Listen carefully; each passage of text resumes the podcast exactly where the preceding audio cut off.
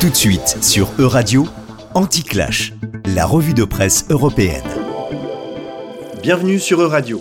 Voici la revue de presse européenne d'Anti-Clash, un podcast qui explore les sujets polémiques par le dialogue. Dans cette chronique mensuelle, présentée par Laurent Lanfranchi et Raphaël Tisblatt, nous vous proposons une revue partielle de la presse européenne avec notre analyse.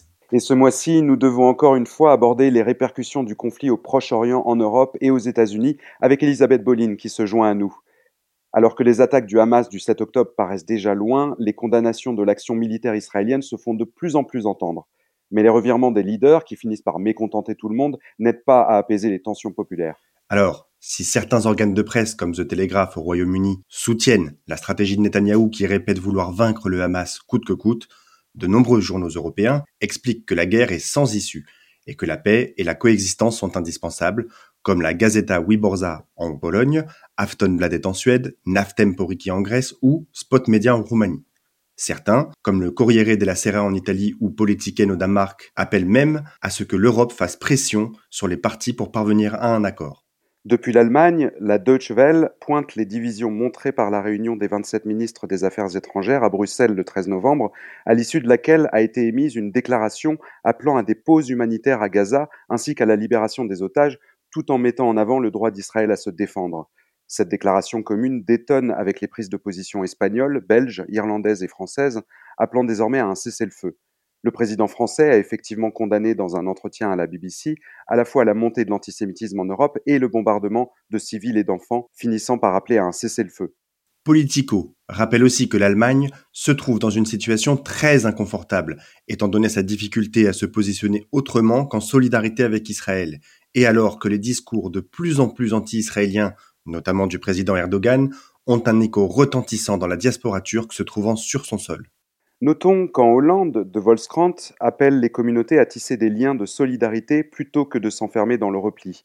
Le journal en ligne Medium appelle aussi à cesser la compétition victimaire et la course à l'indignation en appelant à la compassion pour toutes les victimes et la réconciliation de réalités différentes et légitimes.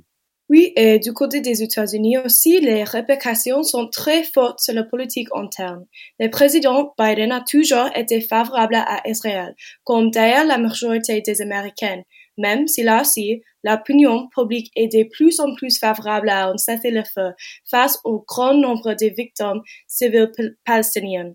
Le refus du président Biden d'appeler un cessez-le-feu a fait l'objet de critiques, notamment parmi les électeurs démocrates, comme le rapport AP News, ce qui met la vie politique en danger à l'approche des prochaines élections de 2024.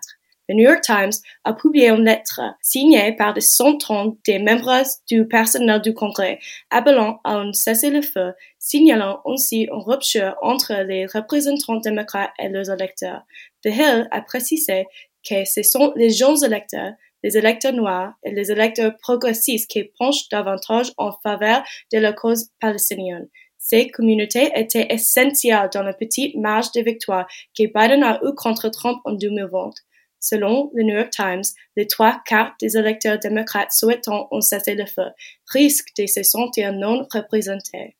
En conclusion, la cacophonie entre leaders sur la question du cessez-le-feu, pourtant décrite comme une polyphonie par Sylvain Kahn pour l'Institut Jean Jaurès, est sans doute révélatrice de divisions plus profondes qui ne manqueront pas d'affecter les prochaines élections aux États-Unis comme en Europe.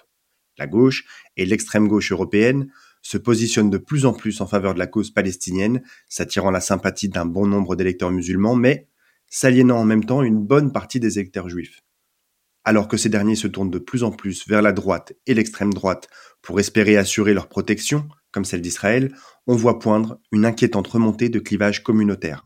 De nombreux Américains sont personnellement touchés par le conflit israélo-palestinien en raison de leur identité juive ou arabo-américaine, ce qui contribue à la montée des tensions.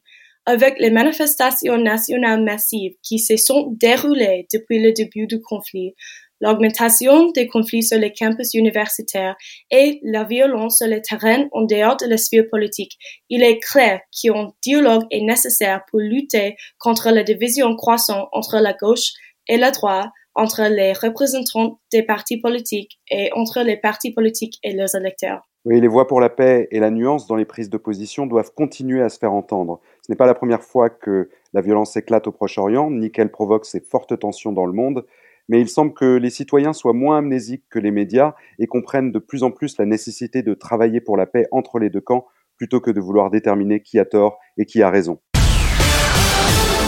Euradio vous a présenté Anti-Clash, la revue de presse européenne. À retrouver dès maintenant sur euradio.fr.